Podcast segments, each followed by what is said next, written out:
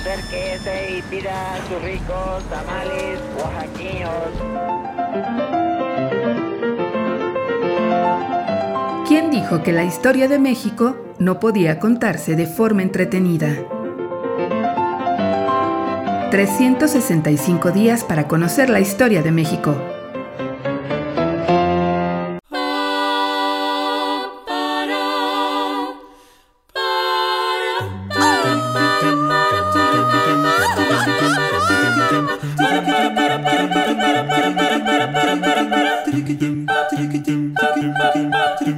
Jueves.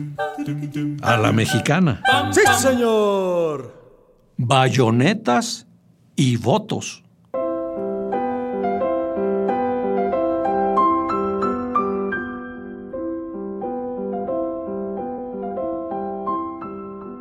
Durante la primera mitad del siglo XIX, los requisitos para votar y ser votado suscitaron la tradicional polémica sobre quiénes tenían derecho a ejercer el sufragio.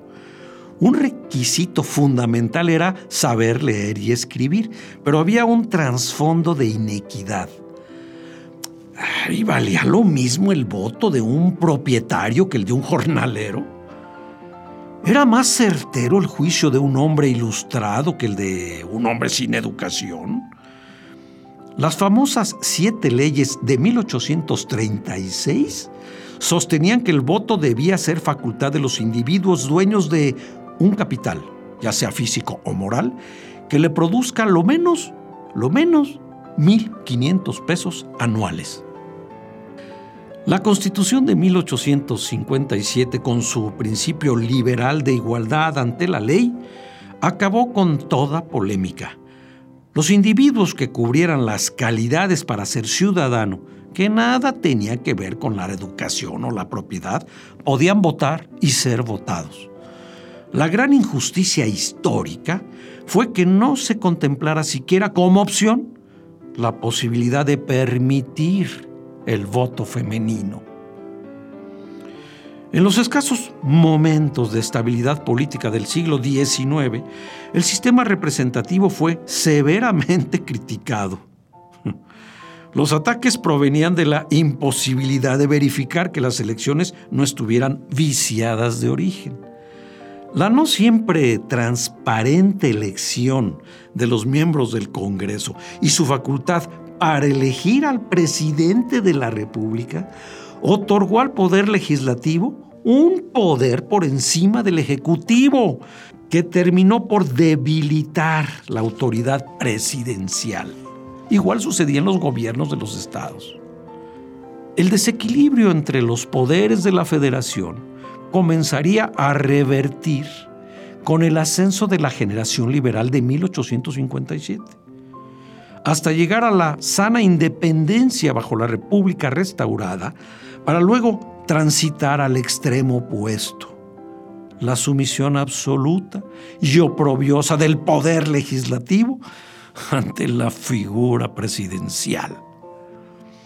En el largo proceso para consolidar un proyecto nacional, la democracia, la democracia quedó al margen.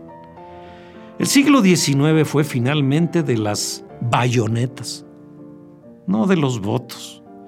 El espíritu bélico abatió al espíritu cívico y el interés por la vida política se reflejó tan solo en dos minorías rectoras, liberales y conservadores.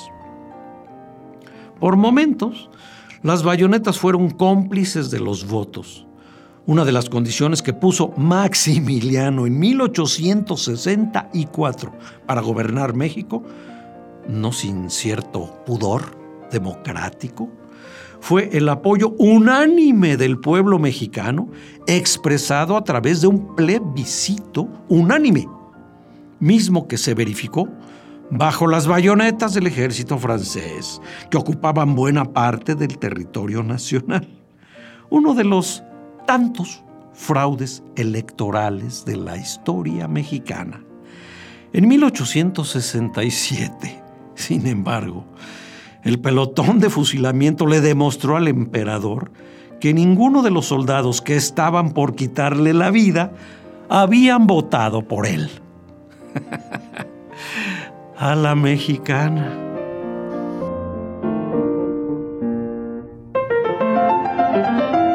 ...365 días para conocer la historia de México. Es una producción de Radio Universidad de Guanajuato y la Dirección de Extensión Cultural en voz del Teatro Universitario. Serie basada en el texto de Alejandro Rosas, 365 días para conocer la historia de México.